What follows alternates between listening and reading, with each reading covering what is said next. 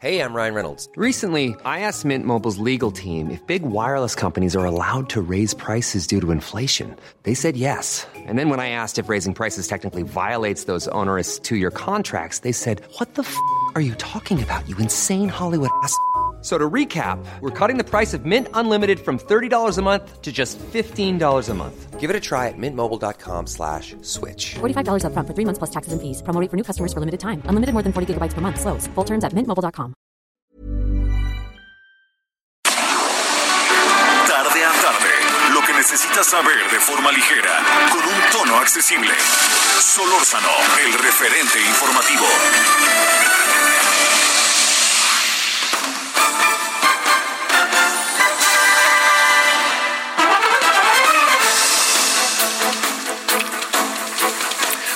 Tardes, ¿cómo le va la vida? Auténticamente, ¿cómo van las cosas en medio pues de circunstancias tan verdaderamente inéditas, anómalas como las que estamos viviendo? Yo espero que en la paciencia, en la prudencia, usted ande bien, entendamos todos que este es un asunto que sí pasará, pero para que pase hay que hacerlo pasar. Dicho de otra manera, por más que estemos hasta el gorro para decirlo de manera técnica, hasta la madre, más vale seguir, tener paciencia, no bajar la guardia, mantenerse en esto que hasta ahora hemos paulatinamente venido haciendo. Yo creo que las cosas han entrado en otra etapa en cuanto al guardado, en buena medida por la Semana Santa, porque eh, como sea, la gente se mueve mucho menos, porque quienes tuvieran que eventualmente salir, porque es inevitable para su trabajo, pues esta es una semana de descanso, es conocida como la Semana Mayor. Pero por lo pronto, pues lo único que yo en verdad que le deseo es que ahí lleve la fiesta, como se dice domésticamente, lo mejor posible, ¿no? Que lleve las circunstancias lo mejor posible, que no perdemos de vista muchas de las cosas que andan pasando y muchas de las que merecen ser señaladas, no las eh, pasamos por alto. Yo lo que espero es que el, que el gobierno, particularmente como el rector de la sociedad, tenga la claridad y vaya viendo los escenarios que se van transformando. Hay informaciones diario que acaban en verdad eh, llamando la atención, ¿no? El tema hoy de Baja California Sur, por ejemplo, en Los Cabos, allá tenemos un, parece que un contagio colectivo en un hospital. Entonces, imagínese lo que esto significa. Luego, lo de Monclova que no para. No, ahí sigue y sigue. Y luego lo de muchos otros casos. Hoy el gobernador de Jalisco, que la semana pasada nos había dicho en Heraldo Televisión que el gobierno no le estaba dejando pasar este todo el instrumental para hacer pruebas rápidas, pues bueno, parece que ya se aceptó, ya se pusieron de acuerdo o ya se valoró y ya se vio que es importante hacerlo y adelante. Lo que sí le quiero decir es que no hay manera de eh, tener todavía la justa dimensión de las cosas y déjeme ser enfático, usted y yo lo sabemos. En la medida en que no haya un gran número de pruebas, no sabemos. Por eso mucha gente, ayer en la noche, aquí también en Heraldo Televisión hablábamos con este peritos, con eh, funerarias, pues este mucha gente cuando le entregan su acta de defunción a sus familiares, si es que se las pueden entregar, porque luego ni los ven, así de fácil, se tienen que deshacer del cadáver muy rápido, en algunos casos cuatro horas, pero lo que nos decían ayer es que hay muchas actas de defunción que dicen causa de muerte, pues este neumonía típica. Y resulta que la neumonía típica en un porcentaje cada vez más alto, numéricamente cada vez más alto, acaba siendo coronavirus. Lo que pasa es que no se termina por detectar porque no se hace la prueba, pero es eso lo que está sucediendo. Bueno, este es un asunto y otro que al rato vamos a abordar, que yo no, no, no quiero pasar por alto por ningún motivo, es qué tanto, qué tanto el gobierno y los empresarios tienen que, que ponerse de acuerdo. Mire, partamos de algo. El licenciado Andrés Manuel López Obrador no, eh, no está en su cabeza, en su disposición, en su ideología, en su, en su concepción del, de la vida y del y de país, el tema de los empresarios como pieza toral. Al contrario, a muchos de ellos los ve hasta con desprecio. Déjeme decirle por qué Porque para la mirada de Andrés Manuel López Obrador, pues históricamente los empresarios han sido buena parte, junto con una clase política corrupta, la que ha construido una desigualdad tan marcada como la que tiene el país. Entonces, dicho lo cual, yo le diría, eh, no va a cambiar. Una cosa es que se vuelva amigo de Ricardo Salinas, por ejemplo, ¿no? Y que estén en la misma barca. Otra cosa es que de repente se entienda con el ingeniero Slim, en donde va y viene. Otra cosa es que ya se haya vuelto amigo de Germán Larrea, cuestión que a mí me sorprende muchísimo. Pero otra cosa muy distinta es que él piense que ese sector privado puede ser constructivo. Y creo que no forma parte de un pensamiento trasnochado, porque en buena medida hay un sector empresarial que ha sido verdaderamente brutal en términos negativos para el desarrollo de México. Dicho todo esto, tenemos, créame, una cantidad de vericuetos que hoy nos están colocando cara a cara. Yo le voy a decir, ¿eh?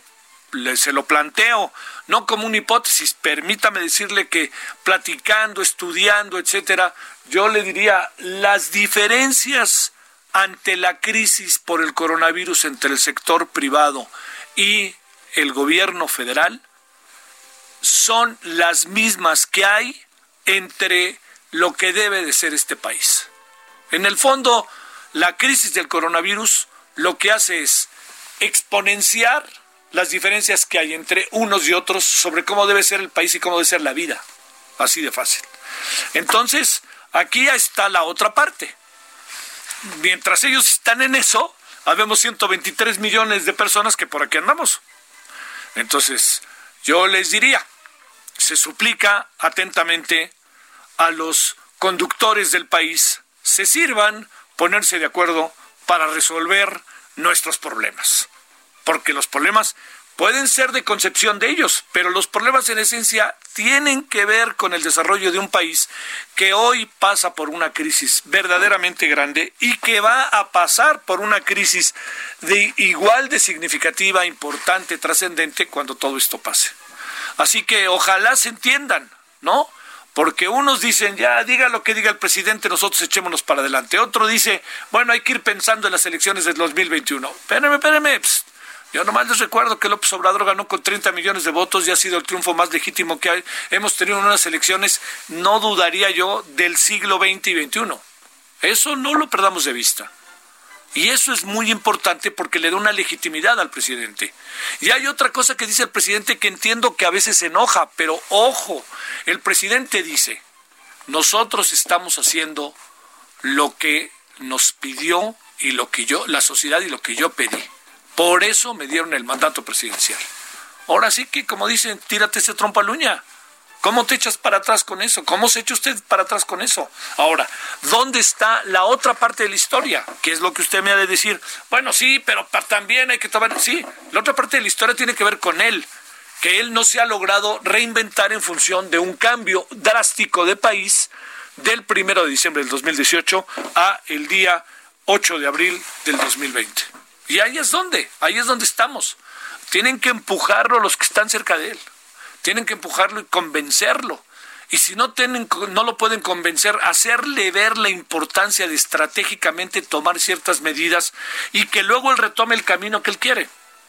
Cuando él dice que es terco, pues a mí me parece que tiene un lado positivo, pero un lado que no. O sea, porque la terquedad tiene mucho de inconsciencia, ¿eh? Es el voy derecho y no me quito y si me pegas te me desquito. Bueno, todo esto porque de nuevo el tema empresarios y presidente va a estar en la mesa y seguirá en la mesa. Entonces yo lo que le planteo para poder tener en los próximos días un poco de tranquilidad es que los empresarios y el presidente se entiendan. Porque el presidente ya habla, pues ya le decía yo ayer, ¿no? A mí, Slim, el señor Balleres y el señor Larrea, hagan favor, el señor Larrea con todo lo que se peleó López Obrador con ese hombre. Bueno, ellos ya me dijeron que sí apoyan mi estrategia. El único que ha dicho que sí la apoya, porque híjole, ese hombre se anda por cada vericueto que uno ni entiende, se llama Carlos Slim. Pero los otros dos ni han hablado. Ricardo Salinas ya sabemos del lado de quién está, ¿no? Emilio Escarga está callado, ¿no? Pero digamos, sabemos lo que pasa con Ricardo Salinas, sabemos los vericuetos del ingeniero Slim, pero Bayeres y el señor Larrea, que estaban, bueno, eran sujetos de crítica sistemática del presidente. Cuando el presidente dijo ellos me apoyan, ellos no han dicho nada, pero tampoco han dicho que no. Ojo con eso, ¿eh? No creo que estoy en una metiéndolo en una especie de galimatías. Bueno, pues así está el día, que además está medio soleado, este, cada vez menos gente en el caso de la Ciudad de México en la calle. La televisión está aburridísima. Hoy me puse a verlo un rato. ¿Por qué no ponen buenas películas, chinga? La verdad, algunas sí son, pero que va, las repiten, las repiten. Resulta que me gusta más el piporro ahora que antes. Siempre me ha gustado, ¿eh? Pero hay una película con Fernando Soler, ¡ah! buenísima, dos tales por cuales, que es, este, hasta el señor, ¿cómo se llama? Eugenio Derbez, sí, este, a veces, no, no, la familia Peluche sí me, me, me, yo creo que me gustó cuando era chiquito, o sea, ayer, este, no, no, la verdad que sí, no. Pero bueno, hay, hay cosas que ver en la tele, las noticias se han convertido en el centro, usted sabrá quién le da su este yo siempre he pensado eso a quién le da usted el beneficio de su atención porque como sea su atención vale mucho por más que estemos encerrados eh, haga ejercicio en su casa yo entiendo que está dificilísimo, ¿no? El otro día había un cuate que se está medio locochón, que se aventó un maratón con su mujer en una terraza, ¿no? Ahora sí que este, a ver cómo lo hicieron. Es un poco como cuando estás en las, en, las albercas, que están todos en el mismo carril, para ponerse de acuerdo quiénes son los que van a ir y de vuelta y no dar, no meterle un dedo al ojo del que viene enfrente, a pesar de los gogles. Bueno, pues este, así andamos. Yo espero, insisto, que tenga usted un buen día, que tenga una buena tarde, que se vaya apurando. Es miércoles santo, entonces le digo, todavía va a bajar más. Quizás este el tránsito, por fortuna, y hoy oí que el gobernador del Estado de México dijo que a todo mundo debe de ponerse la máscara, la, ¿no? Es, no tenemos esa indicación en la Ciudad de México, entonces yo me esperaría, porque creo que en las últimas semanas se quitó lo político nuestra jefa de gobierno para convertirse en científica y nos ha dado explicaciones en verdad muy afortunadas sobre lo que anda pasando. Bueno, pues ¿qué le parece si le cuento que entre otras cosas le adelanto también, oiga, Bernie Sanders se va, hace bien Bernie Sanders, se deja la candidatura, sabe que no va a ganar, ya vio la correlación de fuerzas y lo veo en esta ocasión, a diferencia de hace cuatro años, más dispuesto a apoyar a Joe, Biden, a diferencia de lo que pasó hace cuatro años con Hillary Clinton. Bueno, vámonos con lo más importante aquí en el 98.5 desde la Ciudad de México, Heraldo Radio. Solórzano, el referente informativo.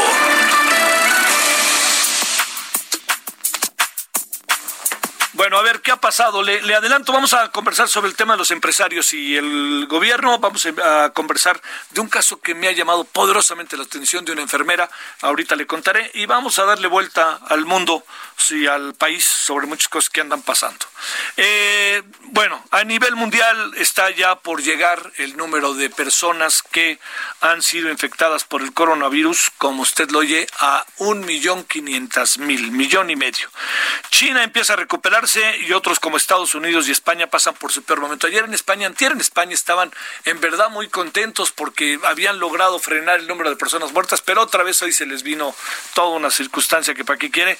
Y lo de Nueva York empieza a ser terrible y ahorita le vamos a contar por qué. Bueno, en Estados Unidos entonces son más de 400 mil los casos positivos. ¿Dónde se concentran? Hoy vi un mapa que es buenísimo, la verdad, del New York Times. Si puede ver la portada del New York Times hoy, ahí véale en internet, está buenísima. Está Nueva York, luego de Nueva York está eh, Seattle, Los Ángeles, está San Francisco, está Chicago, y esos tienen los picos más altos. Pero déjeme decirle, el pico más alto lo tiene Nueva York y el que viene en segundo lugar, créame que es considerablemente más bajo. Bueno, también le cuento que eh, eh, Perú extendió el confinamiento, toque de queda nocturno y el cierre de fronteras hasta el próximo 26 de abril. Nosotros tenemos como fecha eh, este, señalada el 30 de abril pero le quiero decir que es fecha señalada que puede evidentemente variar.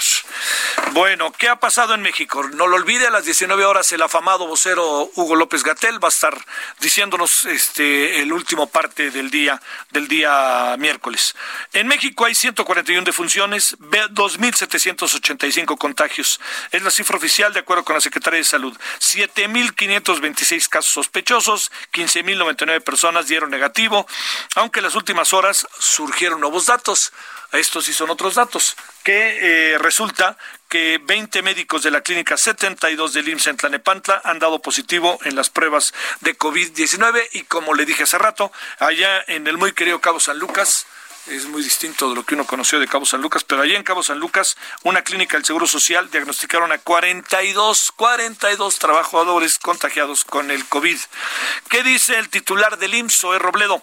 Negó esta mañana que los contagios se hayan suscitado dentro de las instalaciones. Eso es lo que él dice, pero si algo hay sistemáticamente en la mesa, señor Soy Robledo, es el hecho de que la gente no tiene equipo para enfrentar la situación y sin equipo pues enfrentamos el contagio, ¿no? Bueno, en Jalisco 135 casos positivos, 7 fallecimientos. Eh, la Secretaría de Relaciones Exteriores ha reportado este dato que poco a poco va a ir surgiendo. ¿Sabe, sabe cuáles son el principal número de, de decesos hasta ahora en Nueva York? En, en, en Michigan, por ejemplo, población de origen, po- po- población afro eh, estadounidense. O sea, las personas de raza negra son las más afectadas, que tiene que ver con un asunto social, ¿eh? económico. No nada más es eso. Y déjeme darle otro dato para que usted vea. En general, lo que hemos estado insistiendo es qué es lo que pasa con los mexicanos en Estados Unidos con la población latina. En ese orden, por una razón que lo planteo obvia. Pues le voy a decir que en Nueva York se reporta que hay 108 decesos de conacionales, que esto le dirá por dónde van las cosas. Quizás también, de nuevo, población que es vulnerable. No podemos minimizar lo que está pasando, que si tienen diabetes, no tienen diabetes o lo que fuera, porque el asunto ahí está. Y una más, antes de irnos con José Luis de la Cruz, le cuento que Donald Trump entonces ya oficialmente tiene contrincante, esto en las elecciones presidenciales del 3 de noviembre. 3 de noviembre, ahí le planteo una cosa, ¿eh? Se la adelanto con tiempo sin ser sabio, pero una buena hipótesis. ¿Usted cree que haya elecciones el 3 de noviembre en Estados Unidos? Hoy me enteré que hay personas que tenían una, habían comprado boletos de avión en febrero o marzo de este año, en, en enero de este año, para irse a Nueva York a fin de año. Adelantar, porque ya pues es la única manera que mucha gente luego puede viajar en este sentido, ¿no? Es decir, cuanto menos sale el boleto, si sale menos, si lo compra uno con tanta antelación. Pues me cuentan que las líneas aéreas están hablando para decirle, oiga, de plano, no venga y se acabó, tal cual se lo digo, se acabó su posibilidad de venir a Nueva York, pero sí le cuidamos el boleto. Entonces ya te- tendrá que ser el año que entra. Así que quién sabe qué pasa. Bernie Sanders dice, retiro mi candidatura, pero a pesar de que he terminado la campaña, la lucha por la justicia continúa. Y una más, eh, hoy Luisa María Alcalde, eh, la secretaria del Trabajo, informó que se han perdido más de 346.878 empleos en nuestro país. Bueno, parte de lo que hay, ya le contaré al rato más cosas y por lo pronto, pues este, vamos con José Luis de la Cruz.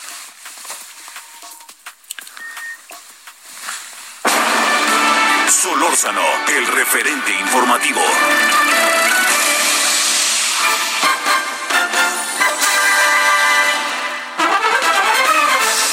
Bueno, estamos con el director del Instituto para el Desarrollo Industrial y el Crecimiento Económico ACEP y presidente de la Comisión de Estudios Económicos de la CONCAMIN, José Luis de la Cruz. Querido José Luis, ¿cómo has estado? Muy bien, Javier, gracias por la invitación. Gracias por da- andar por ahí. Déjame plantearte, José Luis, lo primero. Eh, digamos, este, en sentido estricto no habría cómo entenderse el presidente y los empresarios casi que por un principio de origen ideológico y de concepción del mundo y de la vida. ¿Qué puede pasar cuando hoy, como nunca, particularmente los empresarios, no hablo de los meros, meros ricachones, sino de los empresarios tipo las corporaciones como Comcamín, Coparmex, Consejo Coordinador Empresarial, nomás no atinan, la Asociación de Bancos, a tener una relación que pueda permitir construir puentes con el presidente y en función de lo que está pasando, pues ya el resto tú no lo dirás, José Luis. Eh, bueno, yo, yo le agregaría un elemento adicional. Eh, ¿Qué pasa de que estamos enfrentando eh, una recesión de significativa? Eh, en algunos lugares del mundo ya se habla de probablemente la peor en 100 años, eh, esto no es evidencia suficiente de querer generar acuerdos de unidad nacional. Es decir, lo planteabas muy bien, hay diferencias ideológicas, probablemente muchas de ellas de fondo, pero que pareciera el Estado mexicano eh, no está dispuesto todavía a ceder en esa parte ideológica para generar una agenda mínima, una agenda común que permita, yo creo que salvaguardar lo más básico para todos los mexicanos, que es el empleo, en el sentido de que sin los ingresos económicos que generan desde los micronegocios, las pequeñas empresas, hasta evidentemente las grandes área de la sociedad mexicana, su afectación o área del trabajo, lo mencioné, 350 mil menos de un mes, yo creo que es algo no registrado salvo en las grandes crisis y, habría que analizarlo con detalle.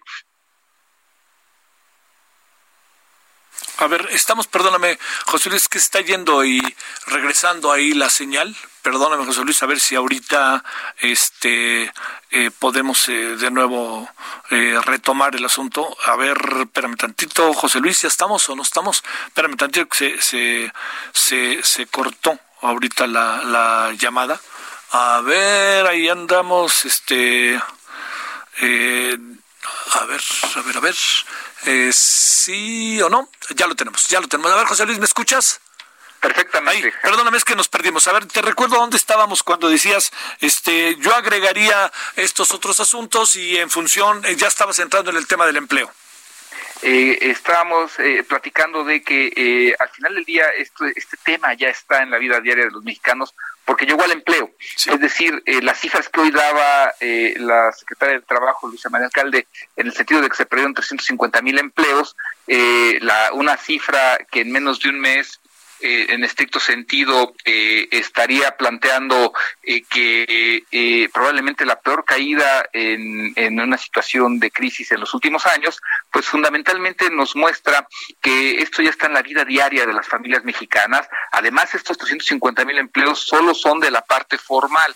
Es decir, habría que ver qué está ocurriendo en la parte informal, en donde los micronegocios, eh, en estricto sentido, eh, que no han podido operar en estos últimos, en estas últimas semanas, seguramente también tienen una afectación. Entonces, me parece que si ante esa evidencia todavía no es suficiente para que el Estado empuje un acuerdo nacional en donde generemos esta agenda mínima, eh, me parece que evidentemente pues el sector privado pues enfrenta mayores contratiempos para lograr entendimientos con el gobierno.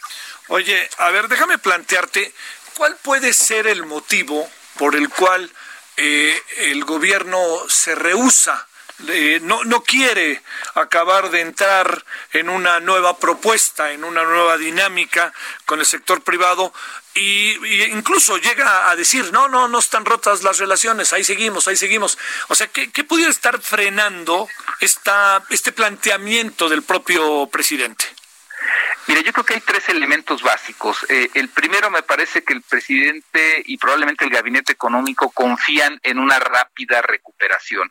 Y aquel elemento que mencionabas muy bien de, de Estados Unidos, en donde probablemente piensan que el presidente Trump por la parte electoral va a meterle cantidad eh, muy grandes de recursos para reactivar la economía de este, Estados Unidos, perdón, piensan que eso va a beneficiar a la economía mexicana y ahí el cálculo creo que está siendo demasiado optimista. El segundo, eh, también me parece que es eh, que sus marcos de referencia siempre son o el FOBAPROA o en los abusos que se cometieron en otras épocas y se piensa que cualquier programa de rescate a las empresas va a ser un nuevo hurto a la nación.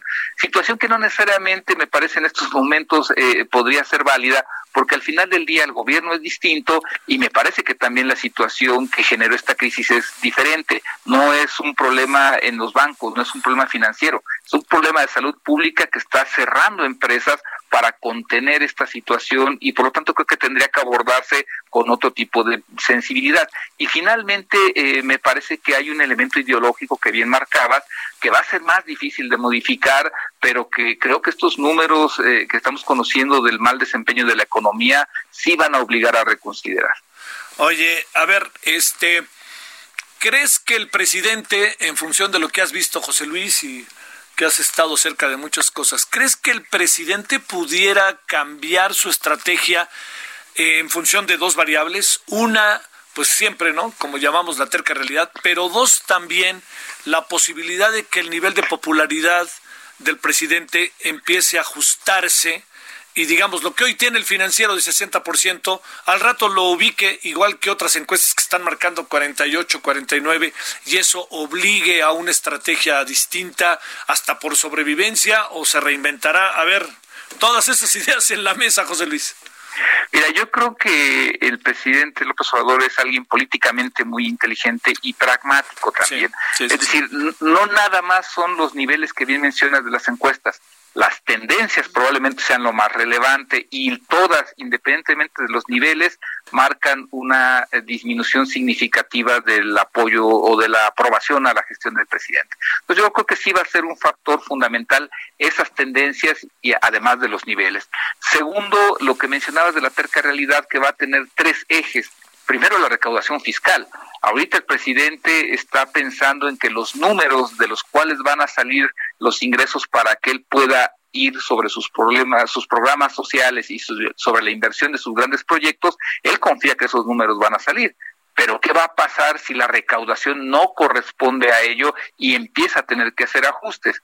Ahí será el segundo elemento. Y el tercero me parece que es el empleo. Al final del día, eh, el gasto de gobierno no va a poder subsanar tan solo estos 350 mil empleos que ya se perdieron. Si estos números siguen creciendo, que ya ahorita tan solo superan a los contagios por coronavirus, eh, eh, la afectación social va a ser más grande, sobre todo en los segmentos de clase media y de, de menores ingresos. Y ahí me parece que esta terca realidad, como bien señalas, va a obligar a que el presidente empiece a reconsiderar su estrategia. Yo espero que no demasiado tarde para tratar de mitigar la afectación alcalde hoy habla de ciento treinta y tantos mil empleos que se han perdido. Eh, ¿Supones que en una semana sumaremos más y sumaremos más o habrá el ajuste o la, eh, la, exhortación de que no se despida la gente? ¿Qué presumes? Y eso contra la propuesta, la, lo que el presidente asegura que a final del año tendremos dos millones de empleos. Mira, comenzando por esto último, esos dos millones de empleos formales, eh, esperaría uno que se esté refiriendo a ellos, pues nunca se han generado en el país en tan solo nueve meses. Entonces es muy complicado, sobre todo si no hay una estrecha colaboración y vinculación con el sector privado, cosa que hasta ahorita no está sucediendo. Entonces ese sería el primer punto. El segundo aspecto es eh, estos eh, ajustes que se han hecho en el mercado laboral todavía es sin eh, eh, que las empresas quiebren. Es decir, todavía falta ver lamentablemente cuando las empresas tengan que cerrar definitivamente si no hay ingresos. Y aquí habría el segundo elemento. Eh, ahorita lo que estamos viendo es programas de contención que están abarcando básicamente hasta abril. Pero ¿qué pasa si esto se extiende hasta la tercera semana de mayo o hasta fines de mayo? Porque el propio subsecretario López Gatel está hablando de que el punto eh, máximo se va a alcanzar hasta fines de abril de los contagios. Entonces es muy probable que esto se extienda. Y finalmente yo plantearía, eh, eh, todas las empresas tienen que hacer su planeación financiera en función de las expectativas que tienen no nada más ahorita, sino en los siguientes meses. Despedir a un trabajador formal cuesta eh, mucho porque hay que pagar los tres meses, los 20 días por año y todas las prestaciones. Es decir, no es nada más eh, eh, castigar el empleo por castigarlo. Y yo creo que todas esas consideraciones son las que debe todavía el gobierno mexicano poner en la mesa para hacer una reflexión mucho más tranquila y buscar nuevas estrategias porque van a hacer falta. José Luis de la Cruz, te mando un saludo y mi agradecimiento que hayas estado con nosotros. Gracias por la invitación, Javier. Hasta luego. Antes de irnos a la pausa, esta información le puede ser obviamente de utilidad. El dólar finalizó la jornada con una caída de 19 centavos, centavos, perdón, 24.42 está el dólar. Recuerde que estos días no va a cotizar, jueves, viernes, de mañana, jueves, sábado y domingo, cuatro días de descanso al dólar, aunque en el aeropuerto y en otros lados podrá, pero no estará fluyendo como cotidianamente sucede. Esto fue en Citibanamex es tercer día consecutivo, con la moneda nacional y su tercer día consecutivo de ganancias. La divisa estadounidense perdió 10 centavos para venderse a 24.0100. El dólar revirtió su avance matutino ante las minutas de la Reserva Federal, donde vislumbró un deterioro en el panorama económico en Estados Unidos por la crisis COVID-19, que pues Estados Unidos sí que sí que la está padeciendo. Como dicen, llegó tarde y va a ser de los últimos de ir, en irse. ¿eh? No le va a quedar de otra. Vamos a ver qué es lo que acaba sucediendo en medio de una situación, pues bueno, que todos sabemos es, este, digamos, sobre todo por la cercanía que tenemos con Estados Unidos, por la gran cantidad de, familiares, amigos, identidades. pues digo, perdóneme, Estados Unidos no es Trump. Estados Unidos es una cosa grandotototota y también hay que reconocerla desde el ámbito de la cultura, del deporte, del arte, de la ciencia, de las universidades, de la cotidianidad. Aunque Trump nos ha hecho verlos cada vez más feos, no son todos, son solo algunos. Pausa. El referente informativo regresa luego de una pausa. Estamos de regreso con el referente informativo.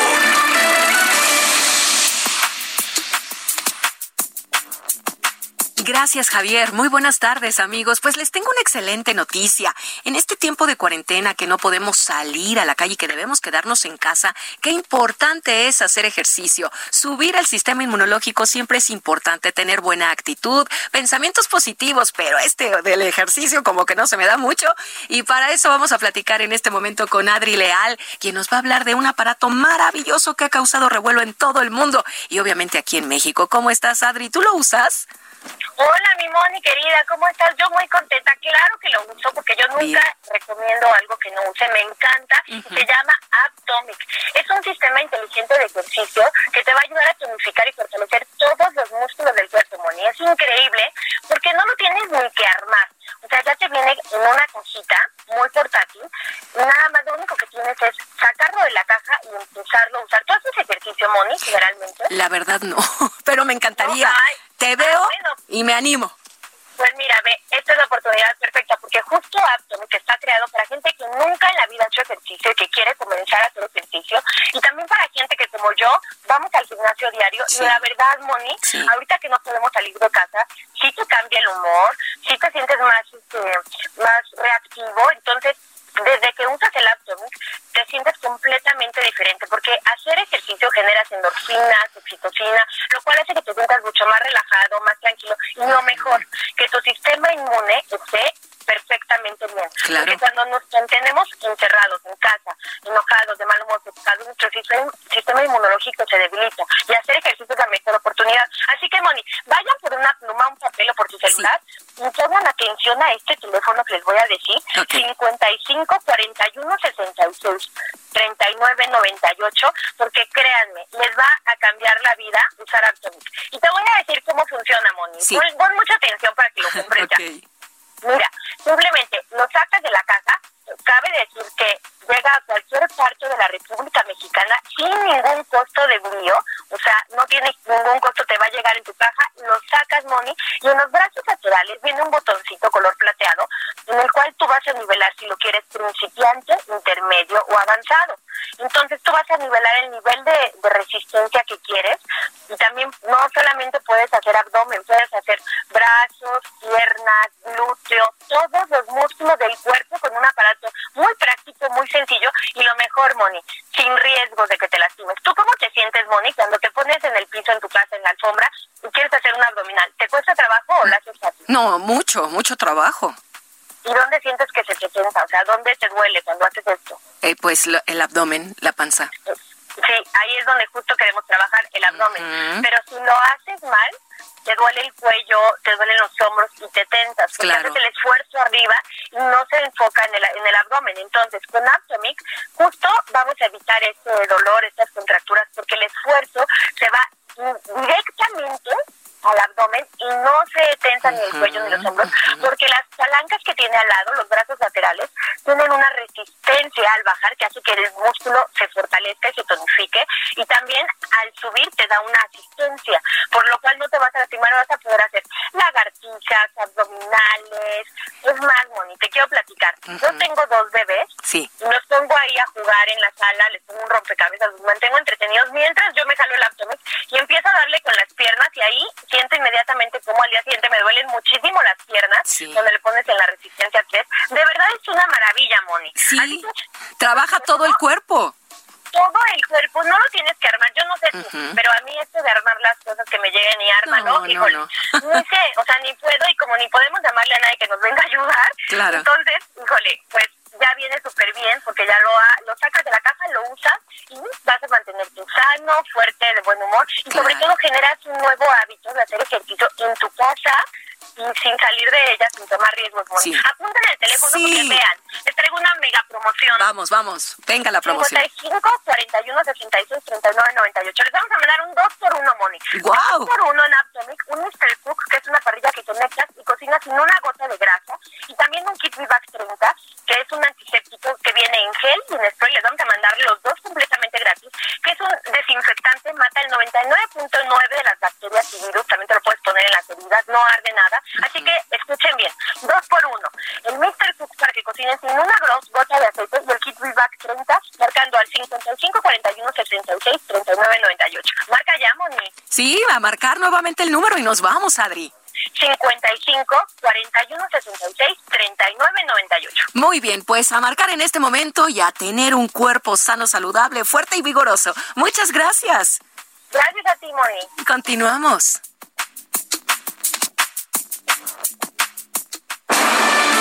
Solórzano, el referente informativo.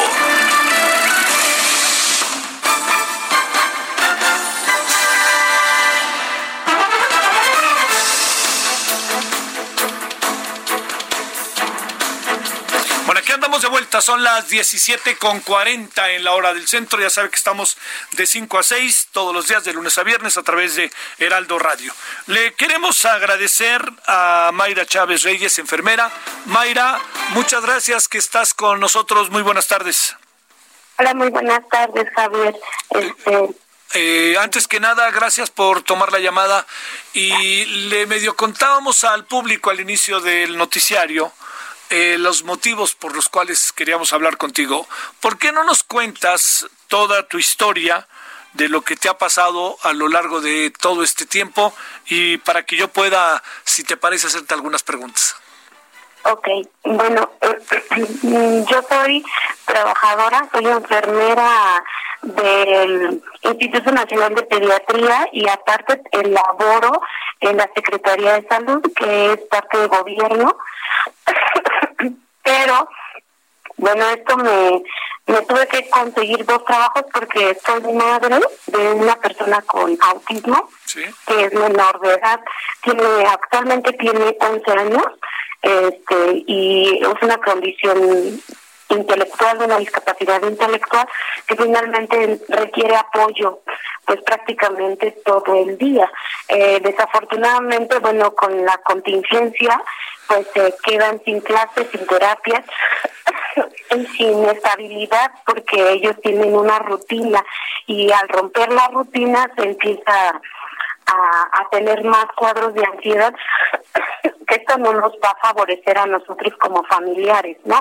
Eh, desafortunadamente, en mi trabajo que estuve elaborando en el toxicológico de Xochimilco, desafortunadamente no nos brindan ni jabón, ni gel, ni cubrebocas, ni una bata para poder asegurarnos nosotros o que nos den garantías de que podamos nosotros brindar una buena atención, porque efectivamente no sabemos quiénes sí traen el virus y quiénes no lo traen, ¿no? y esto nos hace más vulnerables a nosotras. Desafortunadamente, el lunes de la semana pasada yo empecé con gripa, marqué a la clín al este de COVID, que es eh, 1515, eh, eh, me hace una, un cuestionario que es una máquina y la máquina me dice que pues no tengo algún problema tan relevante. Entonces yo me presento a laborar a, a las instalaciones del toxicológico el lunes. El miércoles me hacen la notificación por vía de WhatsApp donde todos tenemos que presentarnos específicamente por los lineamientos, bla, bla, bla. Y finalmente, pues yo me presento a laborar. En estos días yo la verdad es que eh, me sentí mal, eh, empecé a tener un poco más de dolor de garganta, irritación, no podía ni siquiera deglutir la, la salida se me era muy complicado, eh, tuve mucho cansancio, yo parecía que había trabajado muchísimo tiempo, prácticamente estaba muy cansada, tenía mucha tos y hasta el día viernes que pude alcanzar una ficha a las 4 de la mañana en la clínica del ISTE, este, desde las 4 de la mañana estuve formada y desafortunadamente estuve exponiendo, si es que estuviera yo contaminada, eh, estuve exponiendo a gente de la tercera edad desde las 4 de la mañana hasta las 8 de la mañana que nos dan la ficha y hasta la 1 de la tarde que me, revisan a mí y me dicen que posiblemente tenga COVID o influenza. Cualquiera de las dos cosas son virales y que pueden afectarle a las personas de la tercera edad. me, hacen una hoja de referencia al Hospital Darío Fernández, donde finalmente en el Darío Fernández me revisan, me checan y me vuelven a regresar a mi clínica para que nuevamente ahí me den una constancia de esto, porque pues finalmente ellos no creen que, que puedan ellos atenderme. Y además pues no hay pruebas de COVID, no hay pruebas de influenza y pues finalmente me mandan a casa sin ni siquiera una pues ya de pérdida aunque sea paracetamol, no sé, una buena valoración, una buena eh, pues, referencia o algo que realmente me dé seguridad a mí. Me vine a casa y digo, tengo la duda y la verdad es que me deja a mí muy con muchísima eh, pena me da porque pues finalmente yo tengo un hijo con discapacidad que al final del día pues no cualquier persona lo atiende, ¿no? Sí, a ver, eh, déjame preguntarte, Mayra, este, o sea, en sentido estricto tú traes, se, se, cruzan como dos o tres elementos, todos ellos muy delicados. Uno de ellos tiene que eh, que, que se coloca eh, por el lado de tu trabajo como enfermera. Dos, eh, tienes un asunto de carácter familiar que tienes que atender. Tres, existe la posibilidad de que estés contagiada y te has seguido moviendo en diferentes lados para buscar una solución a tu problema. ¿Eso es correcto? Sí, efectivamente. El viernes yo estuve de un lado para otro eh, de un lado me, me mandaron al Darío y del Darío me regresaron nuevamente a la clínica y así me han traído. Desafortunadamente, bueno, no he llevado mis constancias de discapacidad a mi trabajo porque no me puedo mover. Yo también entiendo que esta parte, eh, si en dado caso yo soy la contaminada, pues voy a a diseminar más este este virus. Por eso no he hecho ninguna vaya, no he podido entregar mis hojas de constancia de discapacidad que me brindaron el viernes. Pero desafortunadamente tampoco el ISTE nos dio ni un paracetamol, prácticamente nada, ¿no? Este, solamente te dicen que si tienes dificultad respiratoria, pues regreses a tu a tu hospital, ¿no? Que salía nuevamente el Darío Fernández. Y la verdad, eh, si tienes medios, qué bien, y si no tienes medios, pues lo siento mucho. Ahorita el transporte está tardando más de lo de lo normal, más aparte, pues el Darío Fernández está más de aquí de una hora, ¿no? Son cosas que finalmente también eh, te vuelves muy vulnerable y no te están dando garantías. Las instituciones no nos están dando material, no nos están brindando ni siquiera el jabón, literal, el jabón para lavarnos las manos después de atender a un paciente, después de estar en contacto con ellas, que son reglas importantes, la OMS lo ha marcado, eh, son lineamientos que dentro del hospital se tendrían que estar llevando y no se están dando eh, Oye, garantía. Esa tos que no, esa tos que no te dejamos de escuchar, eh, diga, eh, hay este cuando has ido a, los hospitales, cuando has ido con los especialistas, no te dice nada porque es evidente que es una tos que, que es recurrente. No soy especialista, pero no dejas de toser.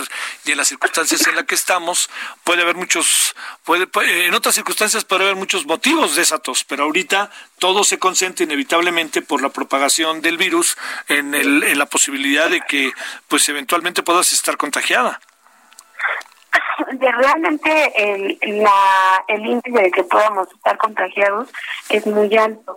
pero no nos dieron, a mí no me dieron ni siquiera o no nos hicieron la prueba. Lo que yo sé es que muchos de los compañeros que han estado o pueden ir, no se les ha hecho la prueba porque no hay prueba. Realmente esto también le favorece al gobierno porque que, que tengan COVID pues lógico. A ver, en tu, eh, oye, este, Mayra, para cerrar, en tu trabajo como enfermera, ¿qué has podido ver respecto al COVID-19? ¿Piensas que hay gente, mucha gente que puede estar contagiada, que no lo sepa, que está contagiada? ¿Qué alcanzas a apreciar en función de tu entorno? Que quede claro, no estamos generalizando, ¿no? En mi entorno, mm, en el Instituto Nacional de Pediatría, hay mucha neumonía hay mucho, eh, realmente lo que tenemos es influenza y desde hace tiempo. Y desafortunadamente el COVID se hace como una neumonía prácticamente mal controlada. Estos son los cuadros que se van manejando y desafortunadamente se están confundiendo. Eh, necesitarían realmente hacer un buen filtro y estar haciendo las pruebas de COVID, pero si no hay pruebas, ¿cómo puedes garantizar si eso no es? Sí, sí, sí. Es, es una moneda al aire. Desafortunadamente estamos expuestos y después de 15 días puedes dar sintomatología o no la puedes dar, ¿no? Sí. Ahorita que estás en términos médicos, entendiendo que es miércoles santo, que hay más dificultad a lo mejor de moverse que de por sí, este, ¿qué estás siguiendo ahorita? ¿Qué estás haciendo ahorita? Eh, realmente en casa tengo aislamiento, tengo a mi hijo a mi lado porque finalmente pues él depende de mí y yo dependo de él prácticamente. Esas son las situaciones que entre madres que tenemos hijos con vulnerabilidad, la que sea, no podemos tirarnos a una cama. A, a que te enfermes, a que nadie te auxilie y que nadie esté, porque no puedes depender de las demás personas prácticamente. Sí, nadie pues, se acerca. exacto. Y pues finalmente nadie viene y lo ve y le dice, te sirvo agua o te doy de comer, ¿no? Eso lo tengo que hacer yo. Eso es lo que no ve la, pues las instituciones o lo, lo que son nuestros jefes directos, ¿no? Desafortunadamente, a lo mejor un niño sano, un niño que comprende lo puede entender, pero desafortunadamente mi hijo no, ¿no? Eh, prácticamente estos días, pues, tengo que darle terapia porque si no, él se autoagrede y se muerde, ¿no? Entonces, esta parte, ellos no lo, no lo saben y no lo ven, ¿no? Desafortunadamente. es otra parte de, de, de toda esta sociedad que no se está viendo, que, que desafortunadamente no soy la única no soy la única madre que tiene hijos con discapacidad y que es enfermera. Tengo como cuatro o cinco compañeras que son enfermeras y que tienen hijos con discapacidad y que finalmente están en la misma situación y que no hay nadie que las pueda auxiliar, ¿no? Bueno, Mayra, hagamos una cosa, este, ¿por qué no, qué día es hoy? Miércoles, ¿no? ¿Por qué no hablamos el viernes? Perfecto. Otra vez. Vemos cómo van las cosas para no dejar, y yo espero que alguien nos haya escuchado para atender y ver el asunto con todo lo que significa. Primero y antes que nadie por ti, segundo por tu hijo y tercero por el entorno en el que te estás, en el que te has movido, ¿no? Estás, eh, ahorita estás en tu casa y ni para atrás ni para adelante, ¿verdad? Desafortunadamente, afortunadamente lo poco que tenemos es nada más lo que hemos podido comer, pero esas son las cosas que comento, que te vuelves más vulnerable de lo normal y que no cuentas con más personas a tu alrededor, ¿no? Que no puedes pedir tanta ayuda. Bueno, te mando un saludo, Mayra, y el viernes volvemos a hablar, si te parece. Claro que sí, muchísimas gracias. Gracias que tomaste la llamada y mejórate lo más que se pueda en términos de lo que anda pasando. Gracias. Gracias, buen día. Gracias. Eh, mire, antes de seguir, le quiero decir que ya llegó a Cuernavaca bien el coronavirus. Confirma el IMSS que hay personal contagiado de COVID-19 en Cuernavaca.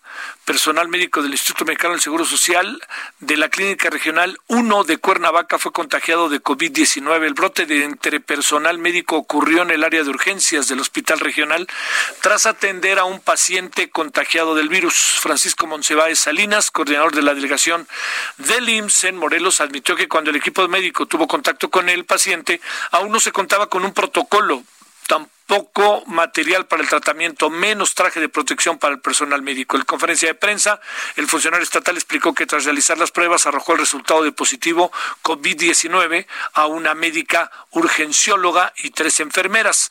Precisó que por ahora los tres trabajadores del IMSS están en aislamiento domiciliario con incapacidad médica, pero aclaró que son asintomáticas. Así que ojo con eso, ya le di los datos de lo que anda pasando ahora en Cuernavaca. Bueno, vámonos con Gerardo Suárez. Gerardo, que parece que se abre ahora sí ya el tema de las pruebas, pruebas, pruebas, ¿verdad? ¿Sí me escuchas, Gerardo? Eh, a ver, ¿estás por ahí, Gerardo, o no? A ver, a ver, a ver. No, yo creo que no ha entrado la llamada. Ahí, es que estamos ahí con un asuntito que estamos tratando de resolver, pero ya lo resolvimos, Gerardo. No. ¿Qué tal? Hola, buenas tardes. Adelante. Gracias. La Secretaría de Salud acreditó a más laboratorios privados para realizar la prueba de diagnóstico del coronavirus COVID-19. En total ya son 18 los centros o cadenas particulares que acreditaron sus procesos ante el Instituto de Diagnóstico y Referencia Epidemiológicos, el INDRE. Estos laboratorios son los siguientes, el Centro Médico ABC de Observatorio, el Hospital Ángeles Interlomas, Olarty Ackle, Laboratorios Lister, Biomédicos de Mérida, La Biomola, el Hospital Español de la Ciudad de México, Médica Sur, Grupo Diagnóstico Aries, el Laboratorio Carter Moore, Orfin Referencia Especializada, la Unidad de Patología Clínica, la Clínica Ruiz de Puebla, Salud Digna AC, Laboratorio Juárez, Corporativo Bioquimia Siglo XXI, LSG de Mexicali, así como el laboratorio Lance de referencia. Con esto, Javier, pues se extiende la oferta, la posibilidad de realizar estas pruebas en el sector privado. En total, la Secretaría de Salud reportó que van 67 laboratorios acreditados para hacer esta prueba del coronavirus y esto incluye tanto centros públicos, particulares y de la academia. Este es mi reporte. Te agradezco muchísimo, Gerardo. Gracias. Gracias, buenas tardes. Oiga, yo sé que escuchó a Gerardo, que es muy importante, déjame decirle por qué, porque Gerardo tiene la información de la cual hoy insistiremos en la noche en el Heraldo eh, Televisión, Canal 10, ahí estaremos, pero para contarle todo lo que en este momento está pasando con quienes pueden desarrollar las pruebas, que esto es muy importante porque es evidente que el gobierno no se da abasto, pero también tengo que la impresión de que el gobierno no, no, no metió el acelerador para que esto proliferara al máximo. Bueno, ya nos vamos, lo esperamos a las 9 de la noche, 21 horas en el hora del centro. Por lo pronto, pásela bien, sigamos eh, teniéndonos paciencia, estemos juntos, es una buena forma de defendernos, juntos, pero no tan juntos. Hasta aquí, Solórzano, el referente informativo.